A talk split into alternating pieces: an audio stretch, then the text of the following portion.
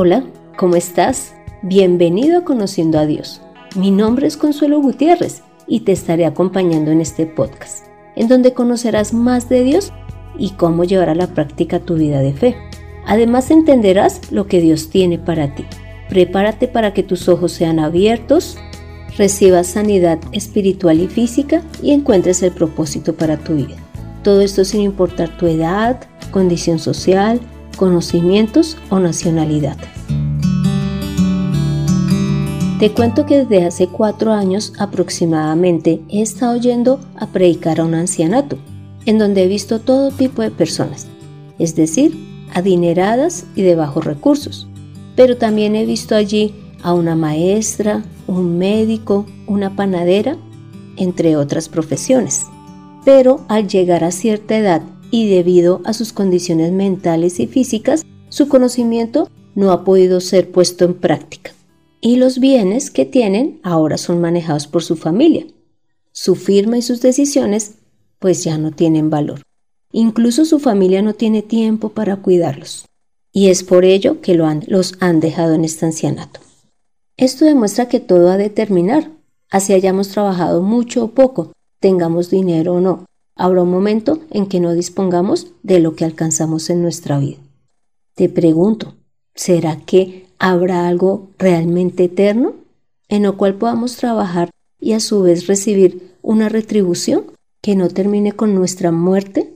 Con el fin de dar respuesta a esta pregunta, te pido que me acompañes leyendo Eclesiastés 2 del 3 al 26 que dice, Aquí quien está hablando es el rey Salomón. Nosotros sabemos que este rey fue de Israel, ha sido el rey más rico que ha habido hasta el momento y además el más sabio. Y mira lo que él termina diciendo. Propuse en mi corazón agasajar mi carne con vino y que anduviese mi corazón en sabiduría, con retención de la necedad, hasta ver cuál fuese el bien de los hijos de los hombres, en el cual se ocuparan debajo del cielo todos los días de su vida. Engrandecí mis obras Edifiqué para mí casas, planté para mí viñas, me hice huertos y jardines y planté en ellos árboles de todo fruto. Me hice estanques de aguas, para regar de ellos el bosque donde crecían los árboles. Compré siervos y siervas, y tuve siervos nacidos en casa. También tuve posesión grande de vacas y de ovejas, más que todos los que fueron antes de mí en Jerusalén. Me amontoné también plata y oro y tesoros preciados de reyes y de provincias. Me hice de cantores y cantoras, de los deleites de los hijos de los hombres y de toda clase de instrumentos de música. Y fui engrandecido y aumentado más que todos los que fueron antes de mí en Jerusalén. A más de esto, conservé conmigo mi sabiduría. No negué a mis ojos ninguna cosa que desearan, ni aparté mi corazón de placer alguno, porque mi corazón gozó de todo mi trabajo, y esta fue mi parte de toda mi faena. Miré yo luego todas las obras que había hecho mis manos, y el trabajo que tomé para hacerlas. Y he aquí, todo era vanidad y aflicción de espíritu, y sin provecho debajo del sol. Después volví yo a mirar para ver la sabiduría y los desvaríos y la necedad, porque ¿Qué podrá hacer el hombre que venga después del rey? Nada, sino lo que ya ha sido hecho. Y he visto que la sabiduría sobrepasa la necedad, como la luz a las tinieblas. El sabio tiene sus ojos en su cabeza, mas el necio anda en tinieblas. Pero también entendí yo que un mismo suceso acontecerá al uno como al otro. Entonces dije yo en mi corazón, como sucederá al necio, me sucederá también a mí. ¿Para qué, pues, he trabajado hasta ahora para hacerme más sabio? Y dije en mi corazón que también esto era vanidad. Porque ni del sabio ni del necio habrá memoria para siempre, pues en los días venideros ya todo será olvidado, y también morirá el sabio como el necio. Aborrecí, por tanto, la vida porque la obra que se hace debajo del sol me era fastidiosa, por cuanto todo es vanidad y aflicción de espíritu. Asimismo aborrecí todo mi trabajo que había hecho debajo del sol, el cual tendré que dejar a otro que vendrá después de mí. Y, ¿Quién sabe si será sabio o necio el que se enseñoree de todo mi trabajo en que yo me afané y en que me ocupé debajo del sol? ¿Mi sabiduría? Esto también es vanidad. Volvió, por tanto, a desesperanzarse mi corazón acerca de todo el trabajo en que me afané y en que había ocupado debajo del sol mi sabiduría que el hombre trabaje con sabiduría y con ciencia y con rectitud y que haya de ser su hacienda a hombre que nunca trabajó en ello? También es esto vanidad y mal grande. Porque, ¿qué tiene el hombre de todo su trabajo y de la fatiga de su corazón con que se afana debajo del sol? Porque todos sus días no son sino dolores y sus trabajos molestias, aun de noche su corazón no reposa, esto también es vanidad. No hay cosa mejor para el hombre sino que coma y beba, y que su alma se alegre en su trabajo. También he visto que esto es de la mano de Dios. Porque ¿quién comerá y quién se cuidará mejor que yo? Porque el hombre que le agrada, Dios le da sabiduría, ciencia y gozo. Mas al pecador da el trabajo de recoger y amontonar para darlo al que agrada a Dios. También esto es vanidad y aflicción de espíritu. Como pudiste escuchar, acá el rey Salomón muestra todo lo que él hizo, todas sus riquezas, todo lo que consiguió, todos los placeres que tuvo. Pero cuando volteó a mirar todas las obras que él había hecho y el trabajo que se tomó en hacerlas, se dio cuenta que todo era vanidad y aflicción de espíritu, y sin provecho debajo del sol. ¿Por qué? Porque se dio cuenta que tanto el sabio como el necio tienen un mismo fin y a ambos les termina pasando las mismas cosas, dentro de las cuales está la muerte. Y por eso es que dice, porque ni, del sabio ni del necio habrá memoria para siempre, pues en los días venideros ya todo será olvidado, y también morirá el sabio como el necio. Es decir, que de nosotros tampoco habrá memoria, así hayamos hecho mucho o poco en esta tierra. Y algo que podemos ver a diario es lo siguiente, y es que él dice, porque qué tiene el hombre de todo su trabajo y de la fatiga de su corazón con que se afana debajo del sol? Porque todos sus días no son sino dolores y sus trabajos molestias, aun de noche su corazón no reposa. Esto también es vanidad. Y es lo que hemos podido ver, que nosotros en nuestras labores es un continuo correr, un continuo ver cómo se cumplen las metas, tanto así que no podemos ni dormir pensando en cómo vender más, cómo lograr que el negocio crezca, cómo lograr ser el mejor en el estudio, cómo lograr terminar un trabajo larguísimo que nos dejaron en la universidad o en el mismo trabajo. Así que no hay descanso para el hombre. Pero Salomón termina reconociendo dos cosas y son las siguientes. No hay cosa mejor para el hombre sino que coma y beba y que su alma se alegre en su trabajo. También he visto que esto es de la mano de Dios. Es decir, que vivamos una vida sencilla, una vida que realmente gocemos, una vida en donde disfrutemos la labor que vamos a hacer o que estamos haciendo, porque algún día terminará y que no dejemos de comer o de beber por solamente dedicarnos a, al trabajo o a la familia o al negocio o al estudio. Y el Salomón también se dio cuenta de que a Dios, al hombre que le agrada, le da la sabiduría, le da la ciencia, le da el gozo. Y acá Dios hace inclusive diferencia, porque dice, pero el pecador, es decir, el que nunca lo ha reconocido, lo pondrá a trabajar de manera fuerte, para que finalmente lo que él amontone, lo que él produzca, Dios se lo dé al que sí le agrada. Por lo tanto, la finalidad de leer esta porción bíblica es que veamos que las riquezas finalmente terminan y que para Dios todos somos iguales y que finalmente en Dios vamos a encontrar lo realmente eterno. En Dios vamos a encontrar el trabajo que sí va a dar fruto y que no vamos a estarnos lamentando después porque fue mucho el esfuerzo y al final terminamos. Sí, claro que sí, podemos estar disfrutando de las riquezas, pero ya nuestro cuerpo no da para poder hacer las cosas que antes hacíamos y nuestra vida se nos ha ido. Hablemos de las necesidades que las personas tenemos y por la cual nos desgastamos toda la vida, para ver si Dios no las puede suplir. Voy a mencionar algunas, como es la vida. Dios nos ha dado la vida física e inclusive la eterna, a través de la sangre de Jesús. También el hombre necesita afecto y Dios nos ha amado más que nadie. Y ese amor nos lo ha demostrado a través de Jesús.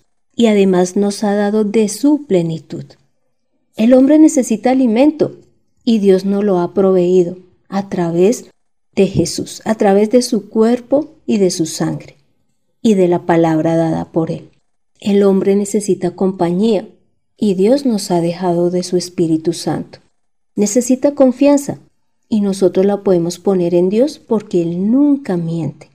Necesita perdón y Dios nos lo ha dado a través de la sangre de Jesús y esto nos ha permitido acercarnos a Él. El hombre necesita vivienda y Dios ya nos ha ofrecido una habitación celestial. Necesita reconocimiento y Dios jamás olvida el trabajo que el hombre hace para Él. Inclusive nos da coronas, las cuales estarán en la eternidad y que presentaremos a Jesús. El hombre necesita gloria y nuestra gloria es que Dios habite en nosotros, que el ser más poderoso, amoroso y justo esté en nosotros y nos lleve a los demás para que lo conozcan. El hombre necesita ser capacitado. ¿Y cómo te parece que Dios nos capacita a través de su palabra y del Espíritu Santo? El hombre necesita verse bien físicamente. Y resulta que Dios ha limpiado nuestro espíritu. Y como ya somos libres de pecado, eso se nota en nuestro semblante. Eso hace que nuestro cuerpo también se sane. Y por último, el hombre necesita trabajo y Dios no lo dio. Y es que llevemos su palabra, que demos testimonio de Él en todas las naciones, que llevemos la vida dada por Él a las personas que nos rodean. Te pregunto, ¿puedes recibir o conseguir algo mejor que lo que ofrece Dios? No, ¿verdad? Así que pon tu mirada en Dios y obedece a su palabra. Y este es el ofrecimiento que quiero hacer a través de este podcast, que nuestros ojos estén puestos en Dios.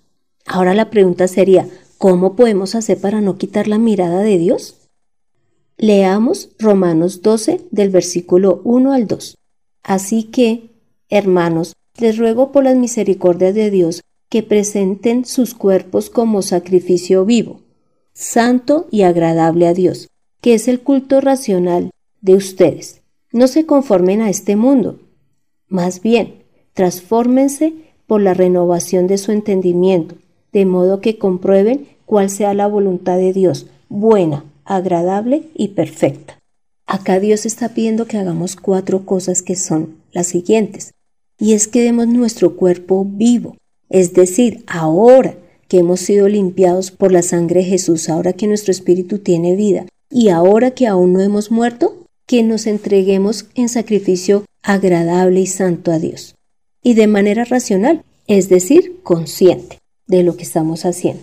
Lo otro que nos pide es que no nos conformemos a este mundo, es decir, a lo que logramos acá, sino que aspiremos a lo eterno, a lo verdadero. También nos dice que nos renovemos, que renovemos nuestro entendimiento, es decir, nuestro pensamiento, conforme las palabras del Señor y que comprobemos la voluntad de Dios, la cual es buena, agradable y perfecta. Si nosotros hacemos esto a diario, podremos lograr no apartar la mirada del Señor. Así que nuestras riquezas deben de estar fundadas en lo espiritual. Nuestra gloria y orgullo deben ser que Dios esté en nosotros y que seamos sus instrumentos, porque Él fue el quien nos dio la vida física y la espiritual, y además nos ha hecho sus hijos podemos recibir de su amor y de su justicia. Por lo tanto, la siguiente pregunta a resolver es ¿en qué debemos entonces de tener puestos los ojos? Y lo primero es en Jesús, que Él es nuestro Salvador, porque a través de su sangre nos ha dado el perdón de pecados y la vida eterna. También en el Espíritu Santo, porque es quien habita en nosotros y nos guía para que obremos. En la palabra del Señor, que es la que nos limpia y que tengamos fe en las promesas de Dios, porque Dios vela porque éstas se cumplan. Jesús siempre tuvo la mirada puesta en Dios y fue glorificado, tanto así que Dios le dio su trono. Así que no temamos tener los ojos puestos en Dios, que Él sea nuestro centro, Satanás siempre nos querrá desviar la mirada, que pensemos que lo terrenal es más valioso. Inclusive nuestros propios deseos también lo van a hacer. Pero inclusive, si obedecemos a nuestros deseos o a Satanás, pues esto va a ser aflicción para nuestro espíritu. La finalidad es que nosotros terminemos diciendo lo que afirmó Pablo en 2 de Timoteo 4:7, y es, he peleado la buena batalla, he acabado la carrera, he guardado la fe. Dios es glorificado cuando Él está en el centro de nuestro pensamiento. ¿Sientes el aire? Él no lo dio. ¿Tienes tranquilidad al saber que algún día morirás? Es porque sabes que has trabajado en la eternidad. Te pido que me acompañes en esta oración. Padre Santo, gracias por darnos amor, cuidado, vestido, vivienda, reconocimiento, todo lo que necesitamos en la parte espiritual. Pero también gracias por lo que nos has dado en la parte física Hoy entendemos que tú eres lo más valioso que podemos lograr en nuestra vida diaria. Lo ofrecido por ti es eterno, da vida, da libertad. Ayúdanos a quitar la mirada del mundo, a no conformarnos con lo que nos ofrecen acá, y sino a poner la mirada en ti, en tus palabras, pues tú eres digno de confianza y de obediencia. A ti sea todo el honor y la gloria. Hemos orado. En el nombre de Cristo Jesús. Amén. Toma la mejor decisión. No dejes de ver la luz, la verdad, el camino y la vida, es decir, a Jesús, quien es la imagen de Dios. Edifica en lo eterno, sin dejar de ser eficiente en lo que haces en tu diario vivir. Dios es real y desea que lo conozcas. Descúbrelo en Conociendo a Dios. Este fue el episodio 46 en donde vimos que todo lo que tenemos y hacemos en la tierra terminará, así que debemos de trabajar es en la eternidad. Para esto fue que Dios nos dio la vida física. Te animo a que leas Segunda de Reyes, el capítulo 18 del versículo 19 al 37 y el capítulo 19, en donde verás lo que ocurrió con el rey Ezequías, ya que no quitó la mirada de Dios. Pon en acción lo aprendido, desgasta tu vida en Dios, pues Él es el que te da lo eterno y verdadero. Esto lo lograrás orando, leyendo la palabra, congregándote a través de las diferentes plataformas. Predica, diezma y ofrenda. Gracias por escuchar este podcast mientras haces tu tarea, comes o te alistas para iniciar un nuevo día. No olvides compartirlo para que las personas encuentren sentido a sus vidas. Deseo conocer tu opinión, dudas o aportes. Para esto puedes escribir al correo de mirtaconsuelog.gmail.com. Soy Consuelo Gutiérrez, tu compañera en este camino. Quiero darle las gracias a José Luis Calderón por la edición de este podcast. Nunca quitemos la mirada del Dios vivo ni de su palabra. Dios continúe bendiciendo nuestras vidas. Nos vemos en el próximo episodio.